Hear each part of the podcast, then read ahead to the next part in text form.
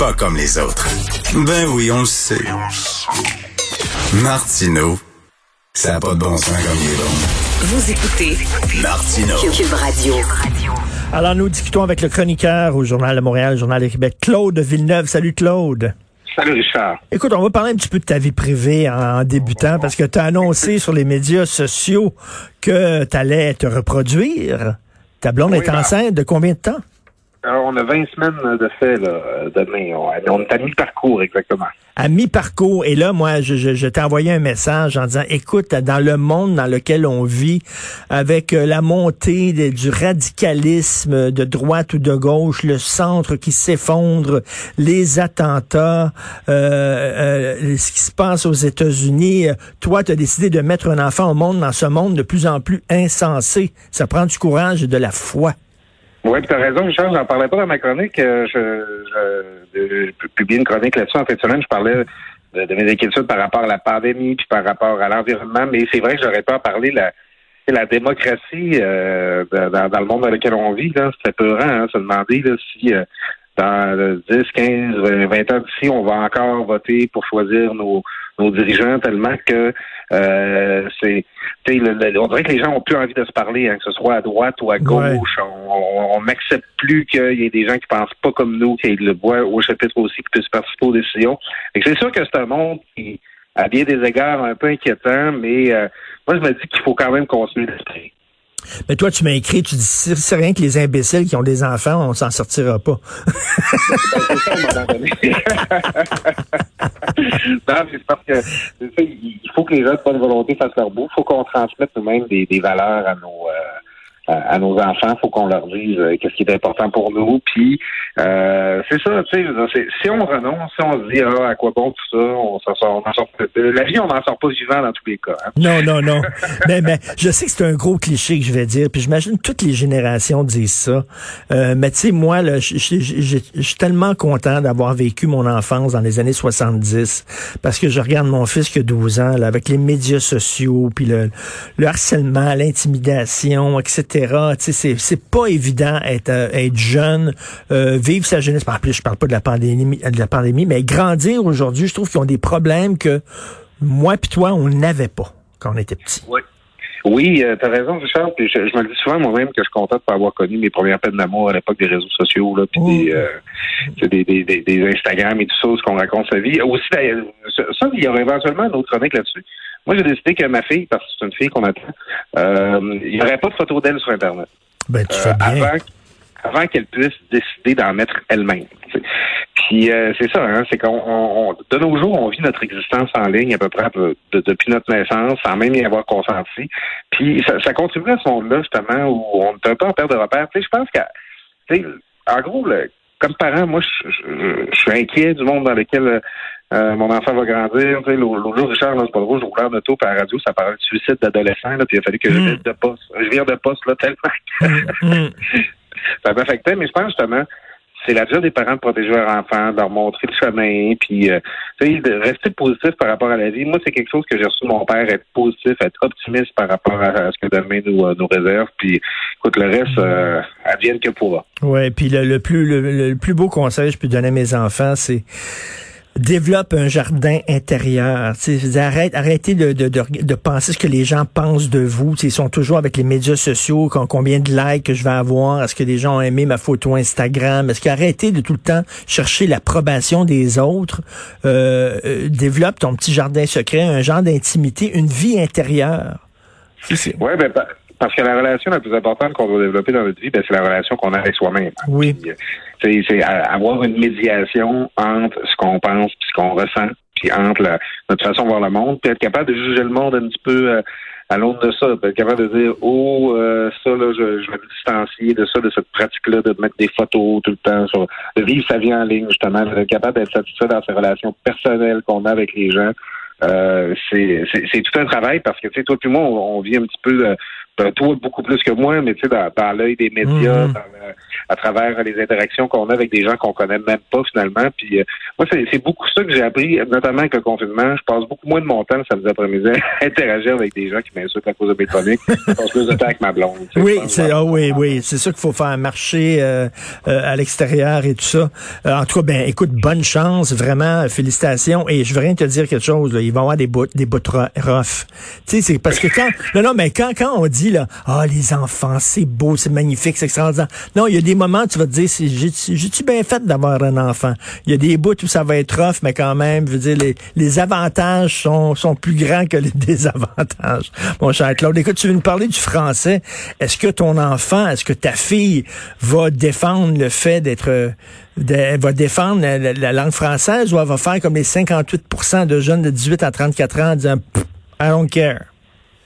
Mais c'est ça, hein, c'est que c'est- souvent l'impression qu'on a, les, que pour les jeunes, euh, la langue qu'on parle finalement, c'est un outil, c'est un code. Puis que, tu sais, que ce soit le français ou l'anglais, l'important Mm. c'est de se comprendre dans le fond. Hein, puis ben, si la personne elle m'interpelle en anglais puis que je comprends l'anglais, ben ça dérange pas.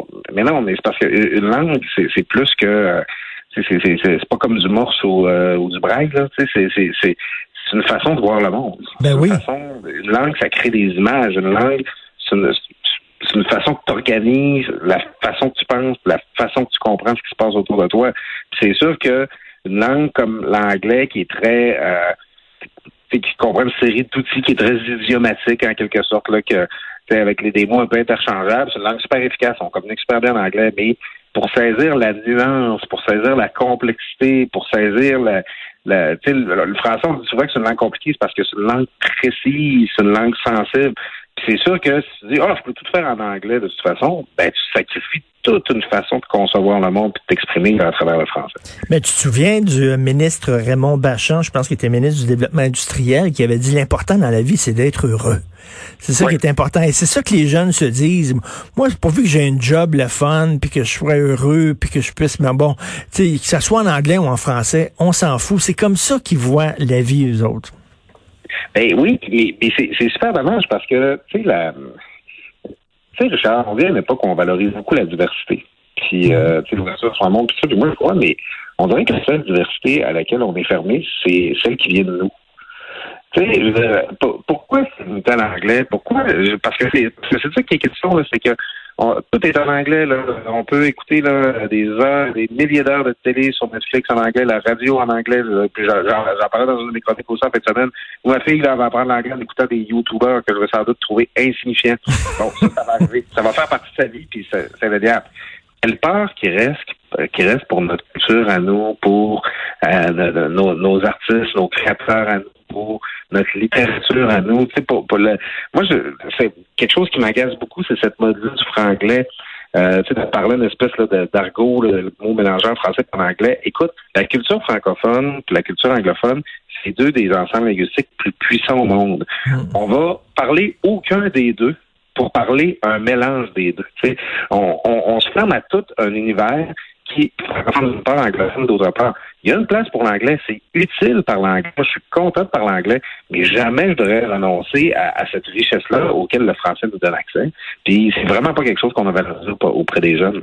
Oui, mais je, je trouve ça très dommage de, de, les voir. Mais tu en même temps, regarde, ils ont pas connu les grandes luttes, ils ont pas connu, tu ce qu'on disait, les grosses anglaises de chez on disait ça, là, qui nous parlaient en anglais seulement. Tu c'est comme euh, les jeunes filles qui ont pas connu les luttes féministes, qui ont pas connu l'époque où euh, les femmes devaient porter le nom de leur mari, où les femmes pouvaient même pas ouvrir un compte en banque, où les femmes ne pouvaient même pas euh, voter quasiment à la limite. Ils ont pas connu ça. Ils ont grandi dans un monde où il y avait euh, une plus grande égalité homme-femme. Donc, c'est certain que les luttes féministes les touchent moins. Même chose avec les enfants de la loi 101. Ils vont à l'école, ils ont des amis qui viennent d'un paquet, de pays, ils parlent français comme eux autres. Donc, dans leur tête, eux autres, le français est pas, euh, est pas menacé. Ouais, ben c'est ça, ça, on le prend un peu pour acquis. Parce que, bon, on grandit avec nos parents, on parle français euh, autour de nous.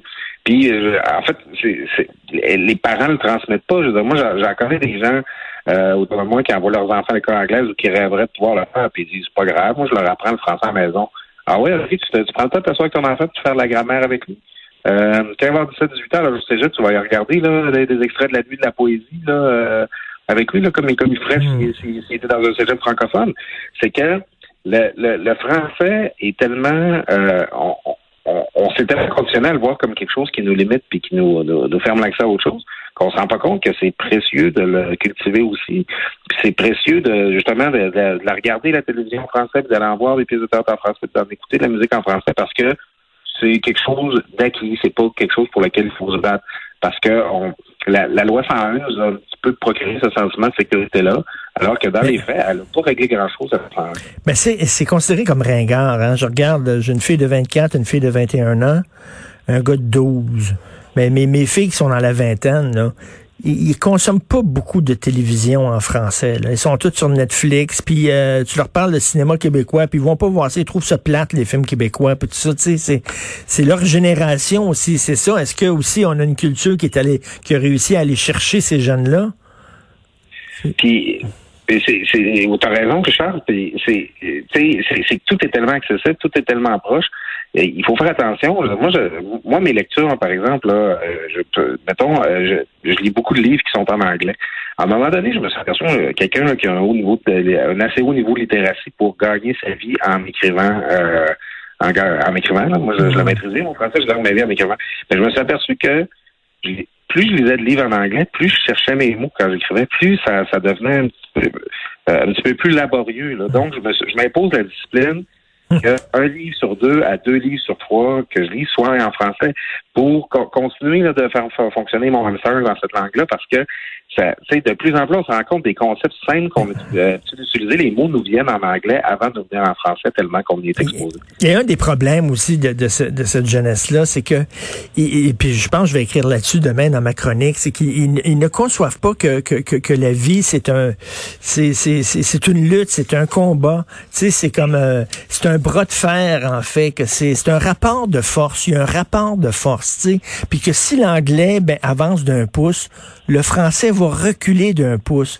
Puis à un moment donné, imposer, le te faire servir dans ta langue, c'est pas être fermé aux autres. Je comprends là, que c'est bien important la diversité puis l'ouverture pour les jeunes, puis ils veulent pas passer pour racisme, mais dire euh, je suis francophone, parle-moi dans ma langue, ça veut pas dire que tu es fermé aux autres puis tu es raciste, mais il faut que tu imposes un rapport de force.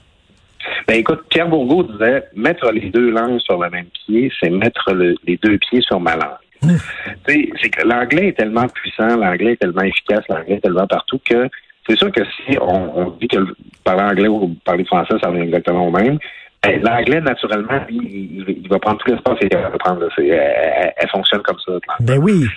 Non, non, mais c'est, les autres doivent vivre dans un monde de licorne où ils pensent que le loup peut euh, dormir avec l'agneau. Non, le loup va le bouffer, l'agneau. C'est pas compliqué, là. C'est pas, tu sais, dans un monde ça prendrait pas de loi. René là, je vais citer beaucoup, je vais citer René Lévesque. René Lévesque disait, dans un pays normal, elle se parle toute seule la langue. T'as pas besoin d'une loi pour l'imposer. Mm. Si on, était juste discipliné à exiger le français, à le parler, à le mettre de l'avant, à le partager aussi. Tu donnes l'exemple dans la chronique de ce matin, des franco qui se mettent à parler anglais en prenant une bière parce qu'il y a un anglophone autour de la table. Ben oui si ça devenait le réflexe naturel de dire, ah ben non, mais c'est le français ici, puis qu'on faisait sans complexe, sans, euh, puis sans arrogance. Ben non. non, non, c'est juste que c'est comme ça que ça se passe si tu peux embarquer. Euh, on n'aurait pas besoin de loi 101 pour arriver. Malheureusement, euh, on se rend compte que nous-mêmes, on, est porté à, à, accepter plein de petits reculs dont on s'aperçoit même pas dans le fond. Tout à fait, parce qu'on a peur, on a peur de, de trop paraître euh, trop euh, euh, fermé et intolérant. Je te laisse parce qu'il faut que tu ailles acheter de la crème glacée au cornichon pour ta blonde enceinte. euh, j'ai, écoute, j'ai, appris aussi le, le, graissage de bedon. Là. C'est une autre nouveauté dans ma vie avant le coucher. Ton bedon à toi ou son bedon à? OK. Écoute, on, je une activité de couple. Hein? Merci Claude, à demain. Claude Villeneuve. À bientôt,